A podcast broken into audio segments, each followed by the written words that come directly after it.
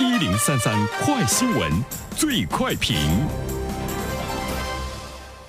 焦点时间快速点评，最快评。接下来我们关注四月九号，国家金融与发展实验室理事长李阳在博鳌亚洲论坛上谈到中国杠杆率时表示，去年底居民储蓄存款增长率首次为负，这是一个非常危险的信号。如果再继续发展下去，中国居民有可能变成负债部门，问题就大了。美国二零零八年债务危机就是因为他的居民开始负债。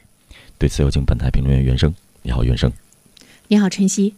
呃，其实我们看到关于负债的问题呢，目前呢是大家一直比较关注到的一个问题。我记得我们曾经在一个评论中说到了，就是这个负债呢是占到了 GDP 的百分之多少？那时候说到一个百分之四十。呃，现在呢我们看到就是居民储蓄的存款增长率呢首次呢为负，增长率为负呢，给我们的概念就是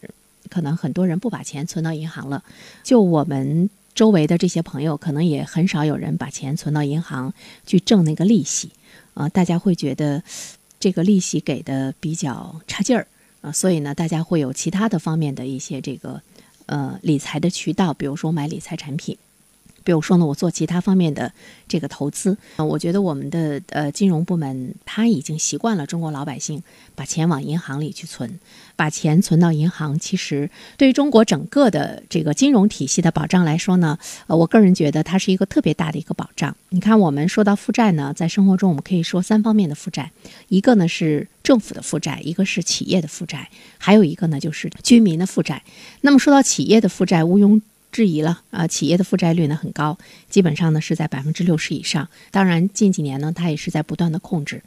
嗯，我们再来说一下这个政府的负债。其实政府的负债呢也不低，那尤其是呢，它对很多的这个债务呢，它要在中间担保啊，什么什么的。呃，我们也听到过一些城市的某个区的这个政府在贷款的发工资等等这样的事情，这就是政府负债。其实，在国际上呢，我们也听到过，就是一些国家破产的问题。那么，它也是整个国家的这个负债的呃这个压力呢是比较大。那么，对于居民负债来说的话呢，就是这一方面呢，在中国来讲，以前是特别保险的一块儿。所以说，我们就看到了一个特别有意思的现象：居民是高储蓄嘛，高储蓄率，它呢在全球来说呢是占到了首位。啊，当时呢，我们的这个政府包括媒体部门也是在呼吁说，别把别老把钱存到银行啊，得拿出来花呀，因为我们的内需不行啊，我们是需要你们来花钱的，对吧？就这个呼吁，我们呼吁了很长很长的时间。但是那个时候呢，就是居民的这种高储蓄，它给。政府的负债给这个企业的负债，其实呃做了一个特别坚实的后盾，就是哎，他可以把这钱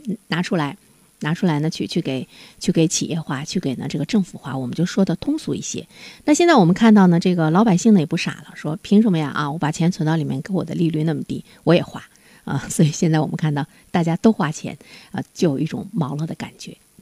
居民的负债呢非常有意思哈，对于中国来说，我们看到，呃，其实我们的这个负债的这个增长，就是我们用十年的时间走过了美国这个四十年的时间，是什么概念？我们的居民的债务率从百分之二十增长到百分之五十，美国花了四十年的时间，中国只用了十年的时间，就是我们在很短的一个时间内，居民的负债水平就大幅度的这个上升，特别呢是消费信贷。呃，说到这个负债的话呢，一个呢是。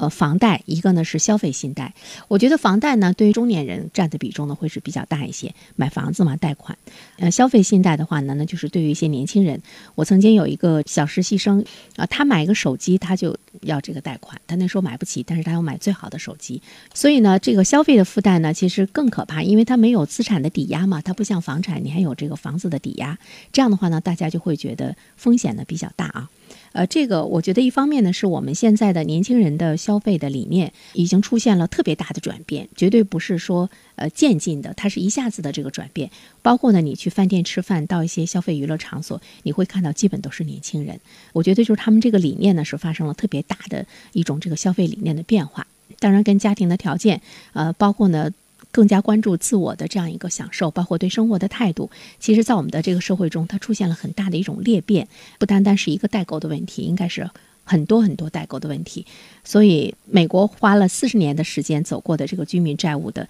这样一个历程，我们就用十年，我觉得一点儿都不奇怪，因为我们用四十年的时间走过了别人这个上百年的时间的这个经济的历程。不奇怪的，它是一个趋势，而且未来的这个趋势呢，我觉得还会呢非常的这个明显，也许呢会采取一些措施来进行管制，来抑制你的这个消费，你的呢这个贷款的这个冲动，因为贷款它就是一个杠杆嘛。当然，现在居民负债占到居民收入的比重呢是超过了百分之九十，呃，另外的话，我们看到厦门、杭州已经是超过了百分之百，呃，这种趋势呢，的确呢是特别值得关注，因为它是一个它是一个池子里的水，我们到底有多少的问题，就靠着这一块儿，如果这一块儿再出现现问题的话，恐怕呢就会是呢这个比较大了。呃，现在呢这个居民储蓄的增长率啊，储蓄的增长率呢首次为负，这个呢的确呢是一个呃危险的这样的一个信号。但是怎么样去进行这个平衡，呃，才能够使我们的宏观经济呢可以平稳的运行？因为以前唯一的一个盈利的部门，现在它也负债了嘛。好了，晨曦，感谢袁生。